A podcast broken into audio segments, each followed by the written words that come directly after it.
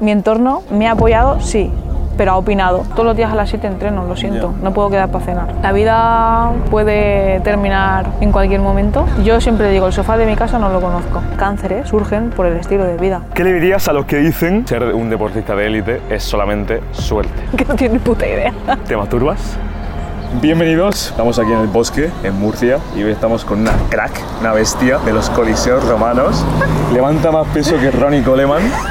Y esta tía que tenéis aquí es campeona de España en lucha libre olímpica. Es Graciela, también conocida por Grace. ¿Qué tal? Hola. ¿Cómo estás? Encantada, súper bien.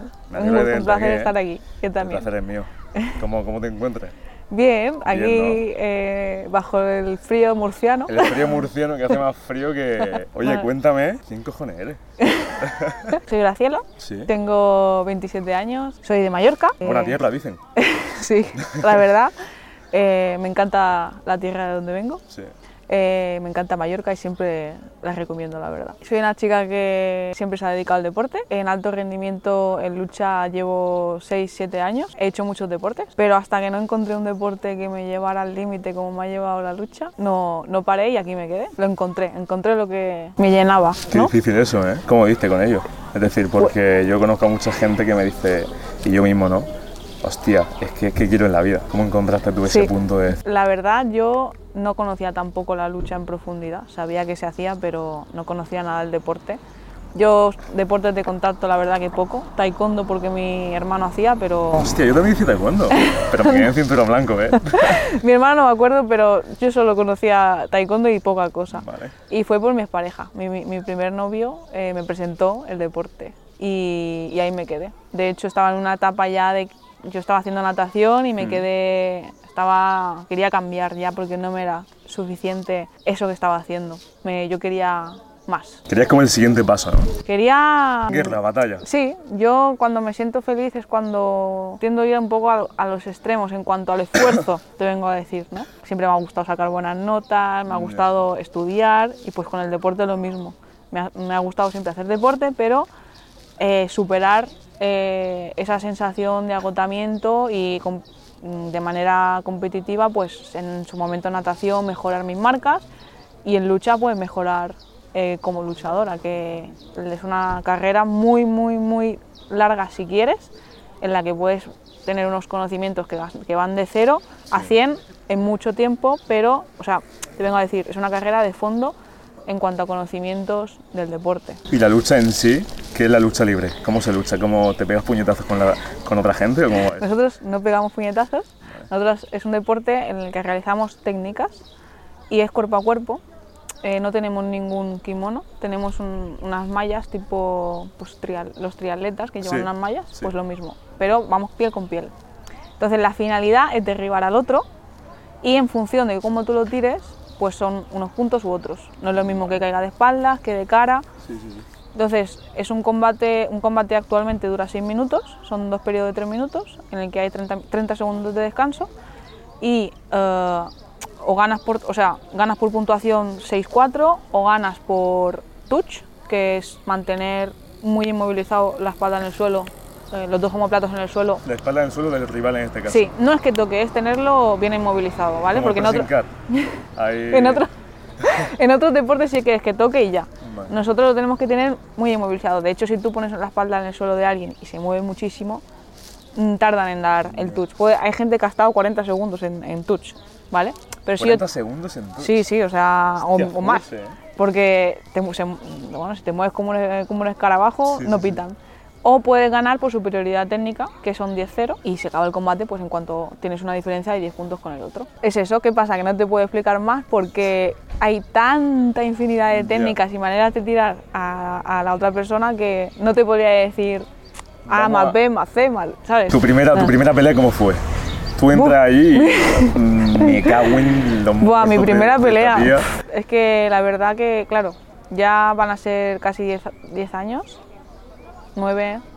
Y la primer, mi primer campeonato de España, me acuerdo que me met- mm, Bueno, de hecho, me acuerdo de, de dos chicas que Sí. actualmente siguen haciendo lucha, que son compañeras de equipo nacional. Me metieron una paliza.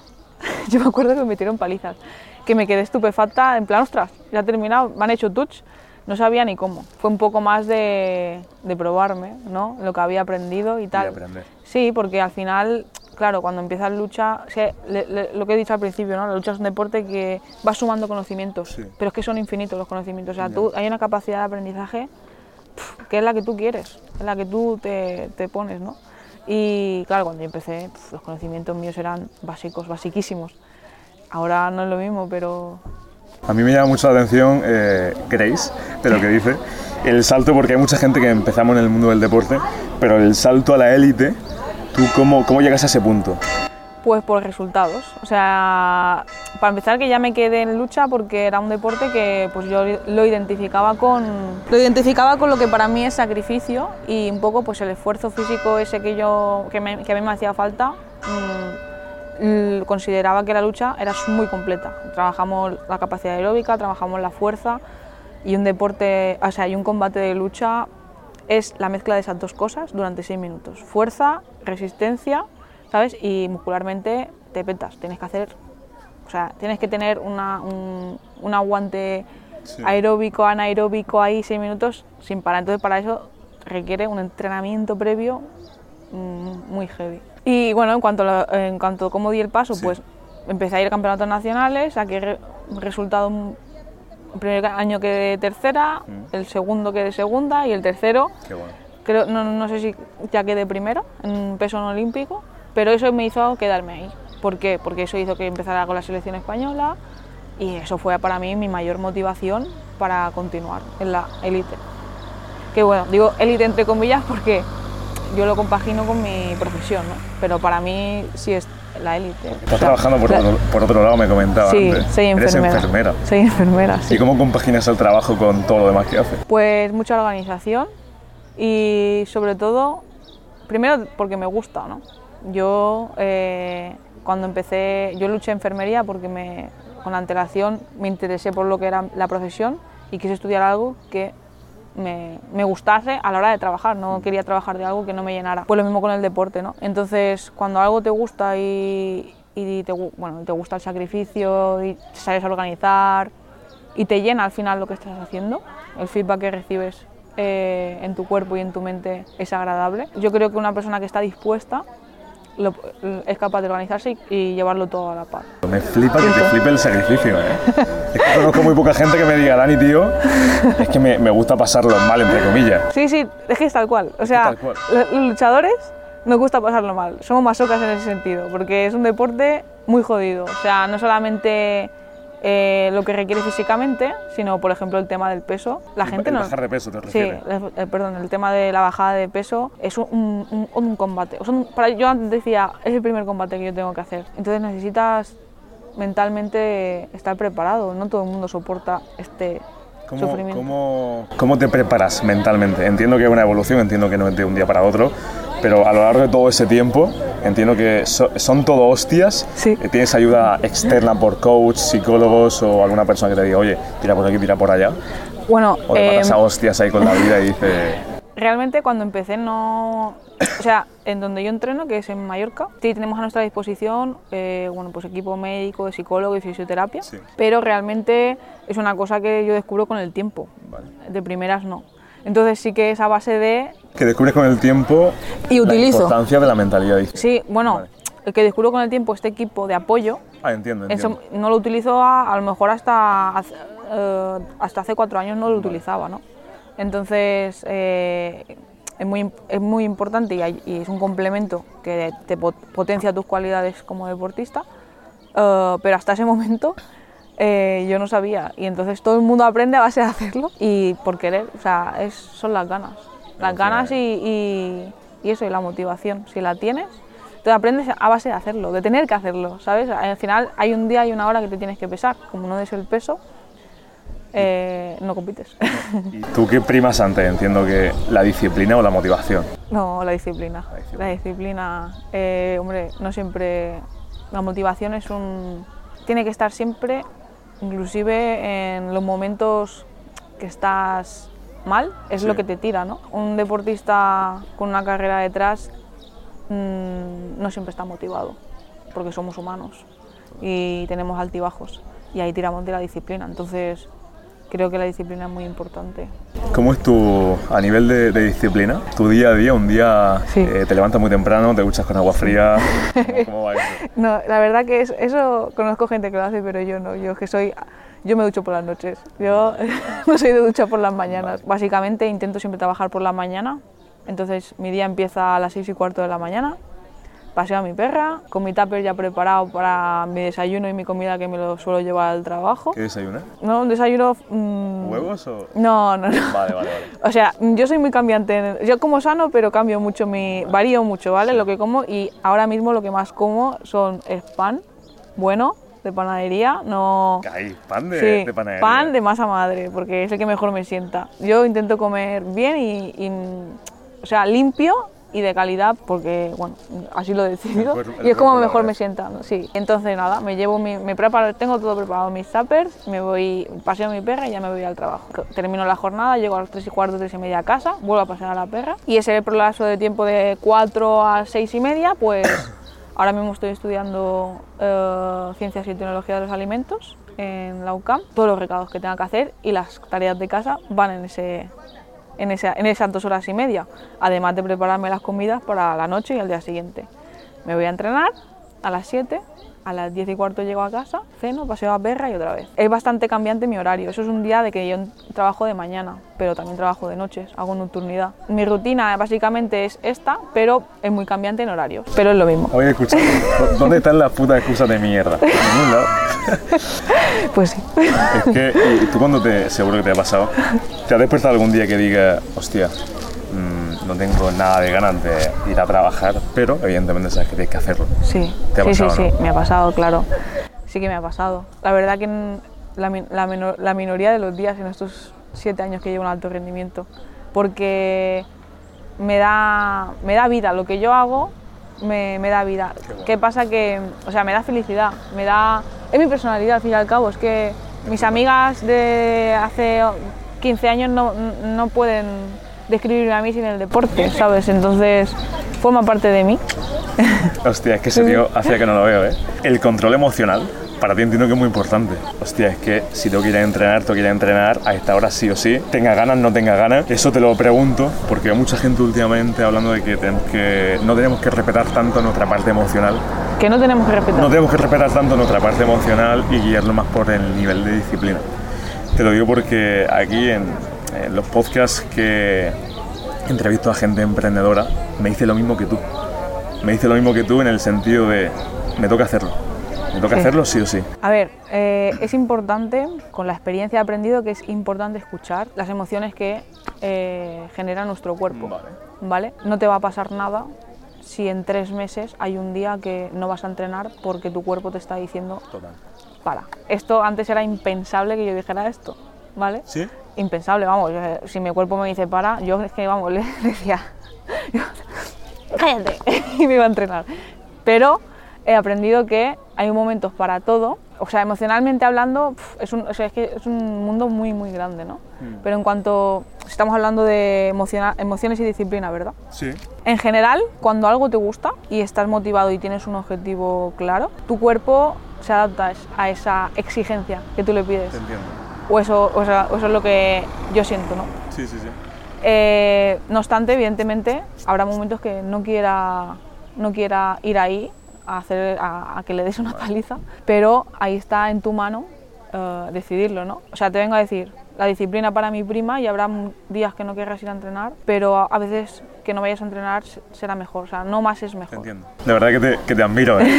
Te admiro porque me parece bestial. Es decir, que a día de hoy se suele conocer a muy poca gente joven, muy implicada con lo que hace. ¿Alguna Gracias. vez te han dicho eh, tu entorno, tu grupo de amigos que están muy obsesionadas Sí. o que te has obsesionado demasiado con tus metas y, tu- y tus objetivos? Sí, mi entorno más próximo, Sí, verdad. eh, mi familia, Que es lo No. normal también, entiendo. Creo que es que la gente, evidentemente, mm, pues creo que mentalidades o personalidades de tipo son minoría. No por ello digo que sea- seamos aquí superhéroes ni mejores, no, no, ¿eh? no, simplemente es son datos, otras formas, son datos, otras sí, formas sí. de ser. Y realmente eh, la gente que, mm, que- de la que estoy rodeada yo en Mallorca, mi, mi entorno, ¿no? mi entorno más próximo, no es ninguno es deportista de élite.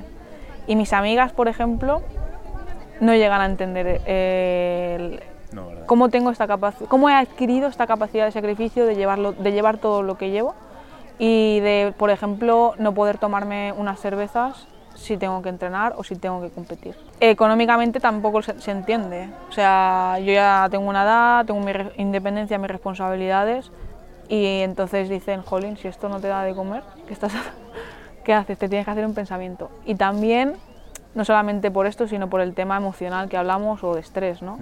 Evidentemente no es oro todo lo que reluce, o sea, no, está, no, es, no es tan bonito, eh, el sacrificio es la hostia, no sé qué, no.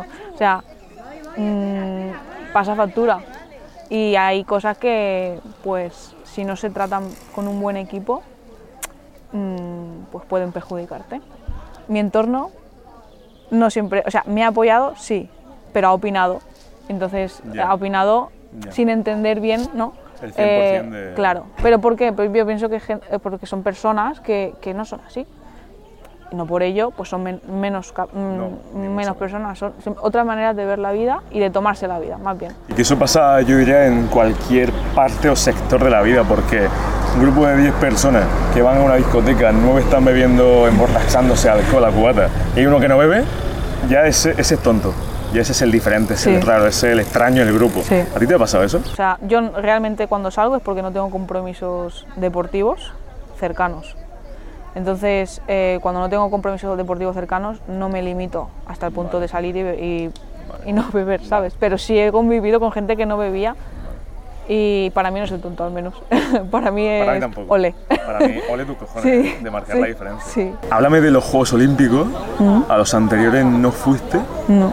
Y en los siguientes 2024 se- son en París, si no me equivoco. Son en París. A los anteriores postulé para ir. ¿Postulaste para ir? Sí, fui, fuimos cuatro chicas eh, a, la- a los dos preolímpicos que clasifican, o sea, para lucha, para... ¿Cómo va? Explícame o sea, el proceso entero Sí, para que la o sea, gente... un ciclo olímpico son cuatro años Cuatro años. y en el caso de lucha libre olímpica, Sí. para clasificarte tienes cuatro opciones. Vale. Campeonato del Mundo, que es el Sí. año anterior. Este año es clasificatorio para los Juegos Olímpicos, eh, que es- clasifica a los cinco primeros. En lucha hay primero, segundo, dos terceros y dos quintos, ¿vale? Porque, bueno, por el sistema de, en el que se hacen los combates, ¿vale? Luego está el Campeonato de Europa, que es el mismo año, que son los dos primeros. Y luego están los dos preolímpicos, que es un preolímpico eh, a nivel europeo y otro preolímpicos a nivel mundial. O sea, como prácticamente repetir un europeo y un mundial. Y en esos preolímpicos solamente clasifican los dos primeros. Los dos primeros. Sí, es muy difícil la clasificación olímpica. Evidentemente entrenamos para con ese objetivo, ¿no? Un deportista pues de alto rendimiento entrena, se supone, para ese objetivo. Es que eso yo creo que es lo que te mueve a estar en el Sí. gimnasio, reventar y decir, hoy levanto 200 kilos, venga, buen día". Sí, no, es el- es el- el- la La máxima, ¿no? ambición, La la- la máxima, sí. de, de un deportista. Y las unas Olimpiadas, eso es. No es similar, pero sí ha estado a nivel de, de Olim- de- o sea, a nivel internacional, eh, lo máximo que he estado es en, unos juego- en dos Juegos del Mediterráneo, que tiene ceremonia de apertura, ¿no? Y tiene pues el rango, no, a ver, el nivel no es el mismo porque en el países del Mediterráneo Lógico, sí. somos mucho menos. Pero para mí eso era soñar. Y en las Olimpiadas, bueno, no me lo quiero imaginar. Bueno, esperamos verte ahí. Ojalá. Ojalá que sí. Pero bueno, mi objetivo en general, desde que empecé lucha y a medida que iba pasando el tiempo, es ser mejor luchadora que ayer. Y, y cada día se, pues mejorar técnicamente, físicamente. Carpe diem. Y estar. y- sí, un poco sí. Estar satisfecha con un trabajo que sea, que sea, o sea, que sea progresivo y mejor, con mejoría cualitativa, ¿sabes? Te entiendo. no tanto a lo mejor eh, cuantitativamente hablando, Sí. ¿sabes? Sí. Porque es complicado Ya. y hay que ser objetivos, es Sí. complicado, pero cualitativamente sí. Quiero, siem- nunca, nunca he tenido eh, la desmotivación o las pocas ganas de no ser mejor luchadora que ayer. Yo creo que lo que acabas de decir está muy bien porque es más centrarte en el día a día y no tanto en la meta final, ¿no? Sino llevamos día tras día, paso a paso. Mm. Sí, evidentemente, a ver, una, una programación deportista pues tiene que tener objetivos, o sea, objetivos, Sí. eh, en citas, ¿no? Citas competitivas. Claro que sí, trabajamos con eso. En Mallorca, pues trabajamos por ciclos en función de las competiciones que tengamos. Eso evidentemente no se puede echar a un lado. ¿verdad? pero personalmente eh, para mí, evidentemente, eso lo meto dentro de, eh, o sea, el calendario anual de competiciones, pues dentro siempre está de la mejora que yo te hablo personal. ¿Esto tiene algo que ver con la WWE? No, no, No, no, no, no, no, no. mira, la gente por desgracia conoce más esa lucha que la nuestra.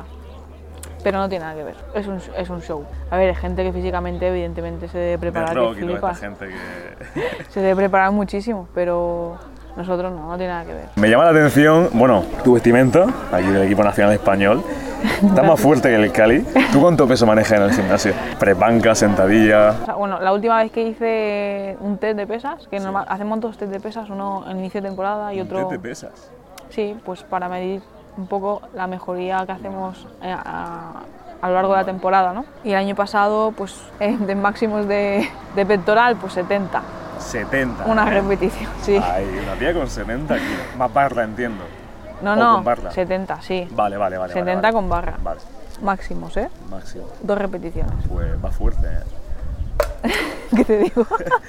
En sentadilla, en sentadilla por delante, que la hacemos Vale. por delante en lucha, pues hice pues 130. Hacemos media sentadilla por delante. por delante que es cogiéndolo, pues por aquí, ¿no? Sí, Como me has dicho. sí. 130, O por aquí, ¿eh? en, en los Vale. hombros. En los hombros o searcher, que se llama, pues por aquí. Vale. Es que nosotros trabajamos con ejercicios eh, con barra libre y hacemos 5 o 6 ejercicios. O sea, hacemos, hacemos cargada, hacemos pecho, dorsal, todo siempre con barra libre. Nunca hacemos asistidos con polea. Y espalda tienes también. Hacemos tela, ¿eh? press de hombro. A ver, hay que estar fuerte, es la lucha, Sí, no te queda otra. No, pero me, me llamó la atención cuando vi tu perfil de Instagram, que a mí personalmente me es raro ver a, a deportistas de élite, de élite me refiero, ¿eh? mujeres en este caso, Sí. que físicamente, aparentemente tú la ves y dices, hostia, que están muy fuerte. Hay que estar fuerte, es que la lucha, y además, yo, bueno, la lu- la lucha es un deporte que otra, otro, otra cosa que la dificulta es que según tu anatomía, eh, luchas de una manera u otra. Por ejemplo, hay una compañera en el equipo nacional Sí. que es muy flexible Sí. y ella y no está tan, tan no destaca por su, por su fuer- fuerza, fuerza física, sino por su agilidad. Vale. Es una persona muy laxa y eso le da unas ventajas a nivel de lucha, o sea, a la hora de luchar, ¿no? Ella hace una serie de técnicas que yo no podría hacer en la vida porque a mí la espalda no me gira más y a ella le gira muchísimo. Entonces eso le da pues otro otra Sí. Una cara- punto, ¿no? sí, Para- exacto. Otro plus, por decirlo sí, de un forma. plus que, que, por ejemplo a mí no me no- no- yo no lo tengo y ojalá lo tuviera un poco más porque eso le da unas capacidades que, que yo no tengo. Pero por ejemplo, si a mí me, me, me dices des- destaca algo luchísticamente hablando de, de ti como luchadora, pues mm, mi físico, o sea, mi fuerza, siempre ha sido para mí un, algo en mi favor. Claro. La fuerza y la, y la capacidad aeróbica, las dos mezcladas, que es, lo, que es lo que hacemos en lucha libre. Oye, leí una entrevista en la que hablabas que la mujer y el hombre, anatómicamente hablando, Sí. sois diferentes. Sí. ¿Tú qué opinas de todo este debate que está habiendo hoy con las pruebas de Policía Nacional que dicen, no, Sí. es que deberían de ser las mismas, no deberían de ser las mismas? ¿Tú qué opinas? Para hombre y para mujer, a nivel físico, a nivel Yo físico, ¿eh? Hablando. A, ver, yo entiendo ambos argumentos, del sí y del no, pero a nivel físico hay que adaptar las pruebas físicas porque anatómicamente el hombre es más fuerte y jamás eh, una mujer, a menos que sea Lidia Valentín o algo así, vas a mover tanto peso como, como un hombre, ¿no? O sea, que, que la mujer las puede hacer bien, si está bien, bien preparada, que la mujer las, tiene, que las puede hacer bien, o sea, que no es algo desmesurado. Si no se puede adaptar, hay que adaptarlo. El otro día hicimos carrera, hicimos series y los chicos, mm, yo empiezo con ellos, pero si hacemos serie de 400, a los 150 metros se me van, se van por delante. ¿Por qué? Porque es que no tienen la misma fuerza las piernas Claro. ni, ni la misma velocidad, o sea, la misma potencia, no tienen la Es que misma es fuerza. genética, es que Sí, no sí, hay- no, no hay. Hice un estudio en bachillerato sobre este tema y, y la, la gente que nace en países de Sudáfrica te pegan una paliza corriendo a gente que somos de Europa. Sí, sí. ¿Por qué? Porque Ah, genéticamente sí, son ah, muchísimo más rápidos. Sí, sí, son unas putas bestias. Mira Usain Bolt. Por cómo son. Por cómo Eh, son. Sí, sí, sí. Son más altos, más delgados. Es que mucha, cuánta falta de conocimiento y, de, y de rigor hay, ¿eh? Sí, sí, sí, sí. De verdad. muy, muy poco respaldo en, en la ciencia, ¿no? Sí. Y divulgación, también muy poca divulgación de- del conocimiento verdad- Verdadero. sí. Se está quedando esto una conversación filosófica. Filosófica. ¿eh? Oye, hablando de filosofía, tengo por aquí una frase que te la voy a leer. La dijo Sócrates Ah, en su vale. día. Esta frase. Pues no, yo no era. Casi, ¿eh? La misma edad. Uy, el móvil. Ningún hombre tiene el derecho a ser un principiante en el entrenamiento físico. Es una vergüenza para un hombre haber crecido sin conocer la belleza y la fuerza que su cuerpo es capaz de alcanzar. Sócrates. No, no había escuchado esta frase en mi vida. ¿eh? Para mí es un frasón que cuando la leí digo, coño, es que no nos podemos morir sin conocer al menos nuestro máximo potencial físico, mm, económico, personal.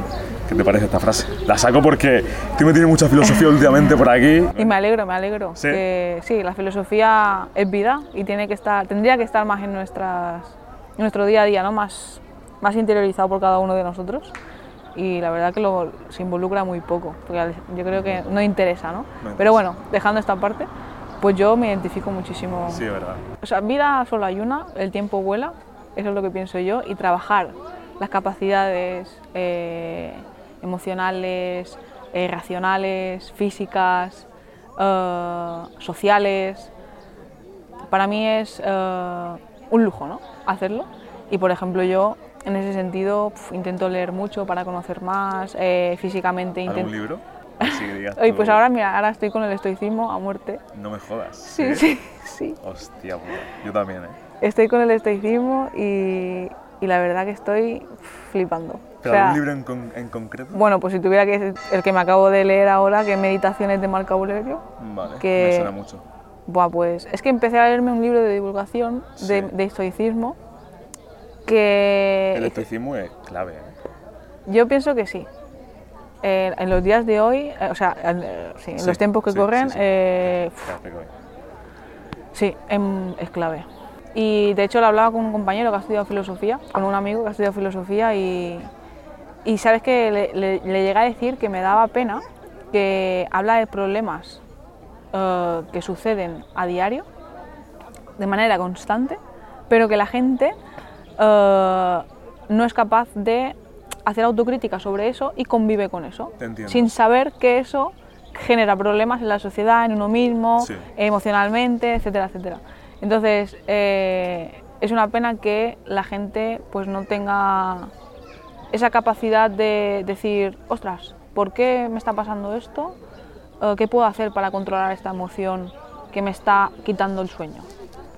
¿Sabes? Entonces, Entiendo. a mí el estoicismo me ha ayudado mucho en ese sentido, ¿no? De, bueno, pues al final lo que, lo que se- la finalidad que tiene, ¿no? O la- el pensamiento, la corriente de pensamiento del estoicismo es esta, el aprender a, a controlar tus emociones, ¿no? Dejando a un lado todo lo que, con lo que tienes que convivir hoy en día. Y me sorprende también que sean debates que, eran tan, que son tan antiguos. O sea, Pero Marco Aurelio. Antes de Cristo, ¿eh? Buah, pues Casi. Meditaciones, me encanta cómo, cómo redacta. Son, es un libro en el que se puede ver todo lo que escribía en su diario Marco Aurelio. Alucino. o sea, alucino con, con cómo está redactado el libro, cómo redactaba él y lo que quiere transmitir. Y cómo se puede adaptar a, a la sociedad actual y a todo lo que nos pasa hoy en día. A mí una de las cosas que más me gusta del estoicismo es que uno de los mensajes que promueve es si tienes que hacer algo, como hemos dicho antes, da igual cómo te sientas, estés cansado, no tengas ganas de hacer nada, no te apetece, dice el estoicismo, el hombre que se respeta, la persona que se respeta a sí mismo, es quien va y lo hace. Punto. Porque después de hacer eso es cuando tu nivel de satisfacción, supuestamente, Sí. es mayor.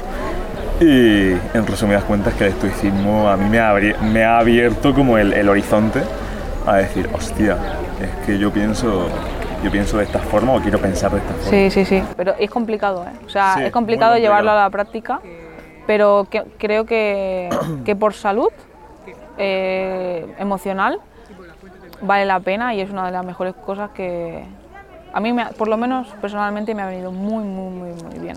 Muy bien. Y bueno, y sigo, seguiré leyendo y sigo leyendo. Seguiremos, seguiremos Sí. viendo. Otra de las cosas también muy, muy top es el carpe diem. El vivir el ahora, el pasado ya no existe, el futuro es impredecible, aunque tengas tu objetivo. Según el estoicismo, pero el estar en esta conversación, centrándonos solamente en esta conversación, a mí eso Ahora mismo está pasando. está pasando. Sí, sí, ahora mismo yo, ahora porque acabo- acabamos de hablarlo, pero ahí hay gente y ni me había enterado, Ya. o sea, eh, la cámara no la he mirado en ningún Por eso. momento, o sea, es verdad. Es increíble, Es ¿eh? eh, conciencia de lo que estás haciendo, ¿no? Foco en lo que estás haciendo. Como nutricionista Sí. aprendí esto con el tema de comer. Con el Comer, tema de comer. sí, comer con conciencia de lo que estás haciendo. ¿Qué significa esto? Pues a la hora de comer, estar, no estar pensando en qué tengo que hacer luego, no mirar una serie mientras comes, eh, no estar con el teléfono, eh, en, fi- en definitiva, comer. Comer y mirar tu plato, saborearlo. eh, y esto ya viene no solamente de cuando lo comes, sino cuando te estás preparando la comida. Pues te prometo que disfrutas mucho más de comer. ¿Sabes? Lo sé. Mucho más de comer. Y al final, pues es que el estoicismo se extrapola a todos los A ámbitos. todo, ¿eh? Inclusive el de comer, ya te digo. A mí me hace gracia la gente en el gimnasio que está en la cinta viendo Netflix. Digo, quieres dejarte en Netflix y te pones a correr Sí. como Dios manda. Sí, de hecho, por ejemplo, en el tema de la lucha, pues mm, a mí muchas veces, que a ver, yo todo esto es aprendizaje de, ya te digo, de muchos años, pero el hecho de estar pendiente de lo que tienes delante es algo Muy difícil, ¿eh? Sí, y en un combate tienes que estar pendiente de lo que tienes delante. Y parece fácil, parece, se dice fácil, pero hay muchos distractores, muchísimos. Y digo, digo en un combate, digo en un examen, digo en la vida, a la hora de comerte un plato, o sea, en, en todos los sentidos, ¿no? Pero lo que es el conciencia del aquí y ahora, eh, yo creo que, o sea, a mí me ha venido muy, muy, muy bien. Y ahora, bueno, eh, cuando, el año pasado fui a la India, Sí. me, fueron mis primeras vacaciones de en seis años que llevo trabajando de enfermera y eso ellos lo llevan, El carpe diem, el aquí y el ahora. el aquí, o sea, ellos meditan muchísimo y no hay, o sea, tú no tienes más, o sea, la meditación precisamente, eh, o sea, llama a eso, ¿no? Al estar eh, consciente de tu cuerpo y tu respiración sin, sin importar nada más, solamente eso. O sea, había, había, o sea, conocí o vi, tuve la oportunidad de ver gente que hacía eso durante horas. Durante horas. Horas. Joder, macho. Imagínate qué diferencia eh, de mentalidad. Y aquí en España le dice a alguien que se ponga a meditar, no, es que no tengo tiempo. No, o qué, o, o haces, tonto. Es que, claro, ¿eso, ¿Eso qué es? qué es? O- sí, no, de- desprecian esa, ese tipo de mentalidad. Porque tampoco se enseña en el sistema no, educativo. no, no, no. Es más importante estudiar a don no sé quién del año 50, el año de la polka. Sí. Sí, me parece increíble la cultura, La pero yo, mira, yo diferencio personalmente dos tipos de conocimiento. El teórico y el que se aplica. Exacto, la aplicabilidad que nos dan en el sistema educativo es, 5%. no lo sé, no, lo- no me voy a mojar, pero muy, poca. Había una teoría, Graciela, en el, en el, filosóficamente hablando, que se llamaba el empirismo. La gente aprendía por experiencia y muchísimo menos por teoría. La moraleja de toda, de toda esta historia es que dos personas, una que se lee un libro sobre cómo plantar un árbol, sabe cómo plantar un árbol, lo sabe en su mente. Pero la persona que no se ha leído ese libro y ha ido al bosque, ha cogido las semillas, lo ha plantado y ha visto cómo ese árbol ha crecido, a nivel de experiencia y a nivel de conocimiento, no sabe solamente cómo plantar el árbol, sino que sabe cómo enseñarle a otra persona cómo plantar el árbol. Yo soy fan de eso. Sí, A mí que la gente me venga, no, es que tengo 20 títulos. Mm, perfecto. Pero, pero ¿qué has hecho? sabes ponerlos en práctica. ¿Qué has hecho? Claro, a ver, yo pienso, yo pienso que son importantes las dos, ¿sabes? La práctica sin el conocimiento, cuidado, ¿sabes? Depende del sector también. Cuidado, la habilidad de cada uno, ¿no? Es muy importante y, y poder desarrollarla y tener esas ganas de desarrollarla, ¿no? Eh, lo que hablamos antes de hacerlo especial, Sí, diferente. diferente y, y con compromiso, ¿no? Y con Yo compromiso. siempre digo que para mí es un compromiso el deporte, o sea, yo no puedo decir, mm, no, es que yo todos los días a las 7 entreno, lo siento, no puedo quedar para cenar. Yo no he firmado ningún contrato, siempre digo, yo no he firmado ningún contrato, pero es como si lo hubiese firmado. Tienes un contrato firmado contigo mismo. Claro, A, B y C, punto. un contrato deportivo con mi interior y ya está. No he firmado nada, evidentemente. Entonces, mm, para mí es un compromiso. Y yo no, eso para mí es una prioridad y está por delante de mu- muchas cosas que la gente no entiende, que la gente que me conoce y que no me conoce no entiende. Pero bueno, es la mentalidad y la personalidad de cada uno. Yo me pierdo muchas cosas por, por este compromiso que- del que te hablo, ¿no? Sobre todo en el ámbito eh, social o vivir un poquito más la vida, ¿no? No vivir la vida en el sentido lo que se conoce hoy en día como vivir la vida. No te hablo de irme de juerga cada fin de semana. Mira, voy a poner un ejemplo. Eh, no veo todo lo que quiero a mi familia, por ejemplo. Me gustaría más ver a mis sobrinas que no las veo. O a mis amigas, no hace falta que me vaya a mi familia. Todo no se puede. Entonces, dentro de todo lo que hago, siempre intento organizarme para cubrirlo todo. Y yo, ser y yo no, mm, no perjudicarme a mí y ser feliz. Lo que pasa es que yo creo que, aunque tú me cuentes esto, porque yo lo entiendo al 100%, no al 100, sino al 500%, comparto lo que dice, vamos, cada palabra que dice, pero entiendo que la mayoría de la sociedad no lo llegue a entender porque no haya pasado por lo que has pasado, porque no tenga la visión que tú tienes. Sí, sí. Es, eh, luego hablas con toda esta gente, no deportistas solamente, sino empresarios, emprendedores, gente que, oye, trabaja de lo que le gusta, de lo que quiere.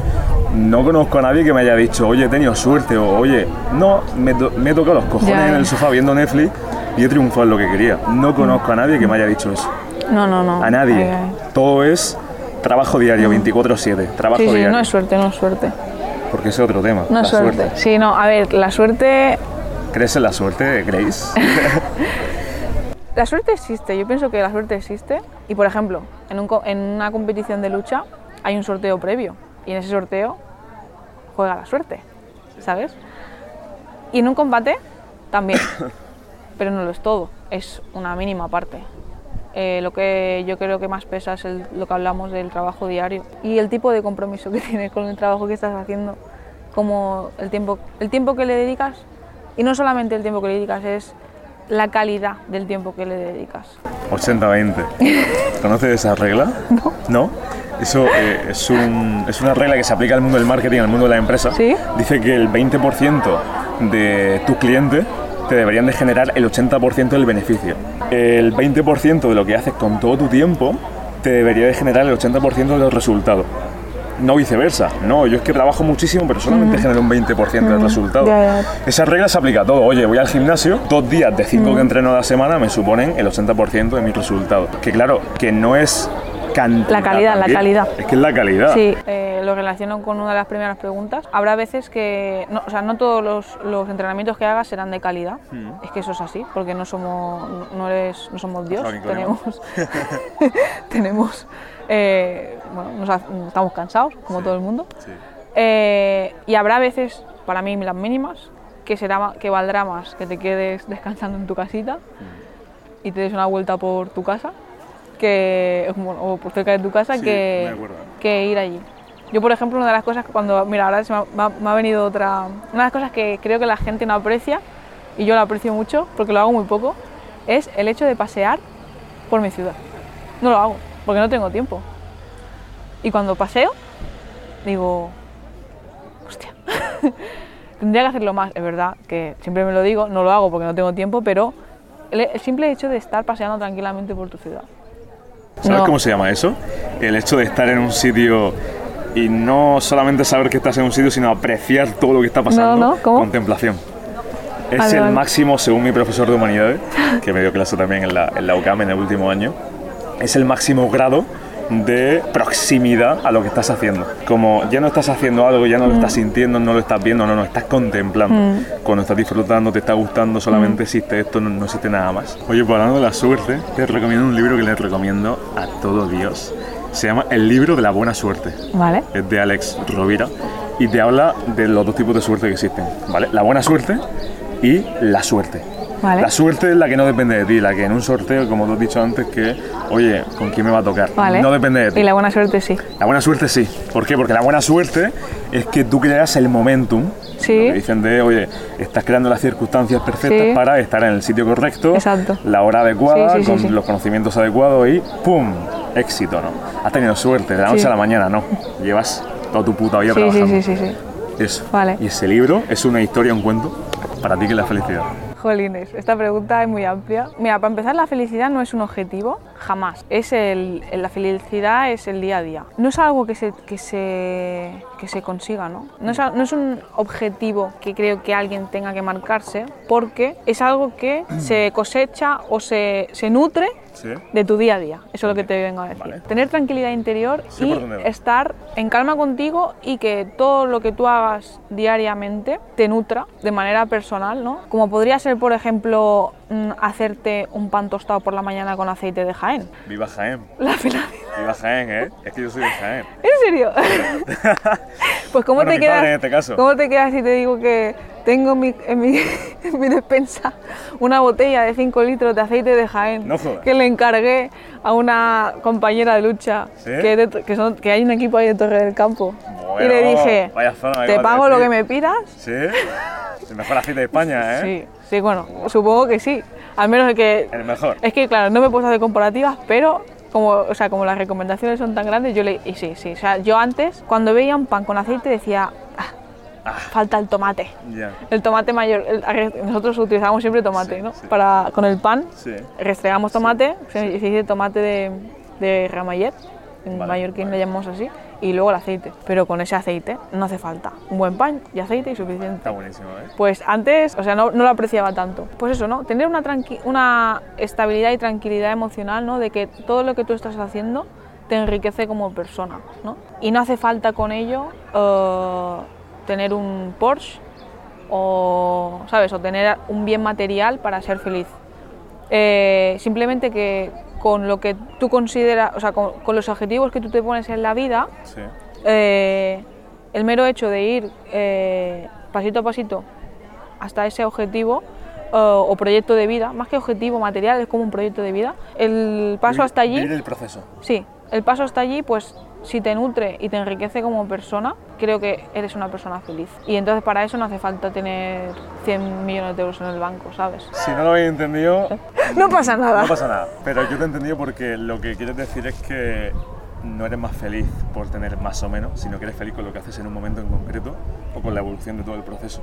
Estando Sí. en el gimnasio yo entiendo que tú eres feliz. Sí. Entrenando, aunque no te dan ganas, pero eres feliz. O al menos se agradece de estar con salud y de estar ahí. Exactamente, eso te iba- también te iba a decir. Y la felicidad para mí la dan cosas como también tener salud. Porque yo, pues, la verdad, por, por suerte, por desgracia, he visto y he vivido experiencias muy, muy malas. Y la enfermería me ha dado una visión de la vida. Sí, ¿verdad? La vida puede terminar en cualquier momento. En personas sanas también. Y, y me ha hecho apreciar, pues, literalmente el plato de comida que tengo delante. El aceite de Jaén que está en mi despensa. Viva Jaén, hostia, viva España. Hay un dicho, no sé si en latino o en griego, se llama memento mori. no sé si te suena. sí, sí, claro. Que claro, seamos conscientes de que Sí, vamos sí, a sí. Lo conozco. Y eso. Conozco ese dicho. sí. ¿verdad? Se une, bueno, para la gente que no esté escuchando que no lo sepa, eh, básicamente trata de explicar, oye, sé consciente de que vas a morir antes o después, pero mm, que te olvide, te olvide de que vas a estar aquí para siempre y que hagas Sí, lo que lleva dentro de ti, coño. sí. Que si y quieres iniciar un proyecto, que lo hagas. Que si Exacto. quieres... Sí, sí, sí, que nos vamos a morir, Que sí, básicamente. que sí, que sí, y que admitamos la muerte. Y, y eso, el estoicismo también habla de esto, que estamos de paso, que te vas a morir, que da igual, o sea, que te vas a morir, que no gastes el tiempo en cosas que no valen la pena, ¿sabes? Y hablando de dichos latinos, yo me identifico mucho con uno, que no sé si lo conoces, ad majoris, Me suena. que significa siempre a por más. Siempre a por más. Y eso es algo que yo Es muy ambiciosa. ¿eh? decía así en español y, hostia, encontré que era, era un proverbio ¿Cómo latín. has dicho que se llama? Ad majoris. Ad mayores. Y, me identifico mucho con este, con este pensamiento desde que soy pequeña. Eh, supongo que por la educación que me han dado mis padres. Eh, siempre ha- han tenido mucho afán por que me supere en todo lo que hago. Y, y pues eso he hecho con, mi, con el tema de los estudios, con mi deporte. Y ahora mismo creo que siempre a por más, aparte de estudios y deporte, de manera personal. Es- estoy dedicando mucho tiempo. Qué importante me parece, y no solamente que, que, que lo pienses, sino que lo admitas. Es decir, no solamente, no, y que lo sí. hagas. Porque cuánta gente dice, no, es que, hostia, yo es que, puede ser que tenga este problema o no. O Pero que ni, el que ni lo dicen. no pone acción. Sí, sí, sí. Para- para- O que la gente realmente no se pregunta si realmente tiene un problema, ¿no? Claro. Entonces, pues lo que hablamos, ¿no? Un poco de pa- la poca el poco nivel de autocrítica que, de- que hay hoy en Bueno, día. eso es otro tema, ¿eh? Eso es otro tema, autocrítica no hay, ¿eh? Pero hablamos también de la educación. Es que todo viene, tiene- todo tiene una raíz y un porqué. Y es que no nos han educado para que Mm. seamos autocríticos, sino para que seamos máquinas productoras, pienso yo. De eso habla el estoicismo también. Del 100% de lo que esté dentro, de lo que esté en tus manos es que depende de ti. No le eches la culpa a nadie. No, es que es culpa... Sí, sí. No, no, no. ¿Culpa de qué? No vas a ir al gimnasio y por qué. ¿Por qué? La excusa de mierda fuera. Aquí Sí, estamos sí. en B-Market, hostia. No, pero es verdad. Yo antes yo ponía muchísimas excusas y lo reconozco. Muchísimas. Pero es lo típico, ¿no? Antes a lo mejor decía, uy, estoy cansado y no voy a hacer esto. Estoy cansado. Por el cansancio. Yo es que justo lo contrario, ¿ves? Yo el, me, voy a, me voy a quedar en mi casa sin hacer nada. ¿Esto? Hace un año, impensable. Yo he tenido que aprender a parar, A parar. porque no sabía parar. Vale. Yo siempre digo, el sofá de mi casa no lo conozco. no lo conozco. No me siento. Me da alegría que me diga eso, sinceramente. Porque a día de hoy. ¿Cuánta importancia le das a la gente con la que te rodeas? Hay una frase que, que dice que somos el promedio de las cinco personas con las que nos rodeamos. Si te juntas con cinco millonarios, probablemente acabes siendo el sexto. Sí. Si te juntas con cinco yonkis, probablemente acabes siendo el sexto. Si te juntas con cinco personas que hacen deporte todos los días, probablemente tú hagas deporte todos los días. Pues pienso que es así. Bueno, en mi caso personalmente, el entorno que me rodea más próximo, evidentemente pues convivo con el equipo en donde yo entreno, ¿no? Deportivamente hablando, mi, mi- mi- la gente más cercana a mí, eh, ojalá no, no son deportistas de élite, mis amigas no son deportistas de élite, eh, evidentemente todo lo que nos congenia y por lo que seguimos teniendo una amistad tan íntima y tan fuerte son nue- nuestras formas de ver la vida y nuestras, nuestros pensamientos. Vale. Y evidentemente te rodeas de gente que, que te nutre en ese sentido. En mi caso, en el más, en el sentido, pues un poco visión de la vida, caracteres, ¿no? personalidades. Aunque no hagan deporte, te vengo a decir. Luego también pasa, por ejemplo, en el caso de lucha, es un deporte minoritario, femenino menos, y en casa pues somos yo y una, y una amiga mía, también es amiga mía. Entonces, jolín, ojalá pudiera decir, somos 300 chicas en España y me rodeo todo de chicas deportistas, pero no es mi caso. También aparte que pues trabajo, soy enfermera, trabajo en el hospital, me rodeo de grupos de, subgrupos de gente muy dispares entre ellos. ¿no? Yo tengo dos primos en Suecia y me fui a, a Estocolmo, a la capital, Sí. y todo el mundo hacía deporte. Todo Todo, el el mundo. O sea, pero es que la ciudad estaba preparada para que hiciéramos deporte, para que hicieran deporte. Ya el sistema promueve eso. Es que en España no. Es que aquí te quitan educación física en bachillerato. O sea, el carril bici de Mallorca, no me- se me ocurriría ir al carril bici de Mallorca. ¿Por, ¿Por qué? qué? Porque no, no me siento segura. O sea, no hay una distancia normal. Te vengo a decir, todo está mal montado. Todo está mal montado para que no te cuides, o sea, bien montado para que no te cuides, para que no comas bien. Para que ¿sabes? gastes, Para que gastes y... hay que salir de la Matrix, ¿eh? Uf, Tú que eres enfermera, me estabas comentando antes que has visto a mucho paciente que está mal por los hábitos que ha terminado llevando a lo largo de su vida. ¿Tú crees que el cuidarte al 100% en todos los sentidos, siempre que podamos, disminuye el riesgo de acabar en un hospital o acabar enfermo? Evidentemente, o sea, evidentemente, o sea, no hay discusión alguna y está más que estudiado. O sea, Sí, mundialmente la obesidad es o sea, una enfermedad mundial, Bomba. Eh, hipertensión, problemas cardiovasculares, todo está súper relacionado. Diabetes, dislipemia, todo es por un estilo de vida. Y las enfermedades que van más allá, muchas se desencadenan por el estilo de vida. Cánceres surgen por el estilo de vida y es lo que más veo en el hospital. Para mí también es tan importante la salud y, y promocionarla, como estamos haciendo ahora. Como estamos haciendo aquí. O, o mi entrenador, cuando lo veo comiéndose un croissant por la mañana, Sí, le digo, ¿no? ¿qué haces? ¿Qué haces? ¿Qué hace? Me cago en Dios. ¿Qué importancia le das a ganar, no solamente a participar? Porque otra cosa que yo estoy viendo a día de hoy es que nos fomentan el conformismo, que es participa y punto. Lo importante es participar. A ver, Ganar. depende, depende a lo, a lo que a lo que le des tú, o sea, a, a- a lo que definas tú ganar, ¿sabes? O sea, ¿con qué relacionas el ganar? ¿Con algo material o con algo personal? Con algo personal. Entonces con la sí, victoria. entonces sí, con la victoria personal, pues estoy Superar de ese acuerdo. Yo jugaba al tenis. Ganar o perder un partido de tenis. Yo quería ganar siempre. Acababa ganando o perdiendo, pero quería ganar.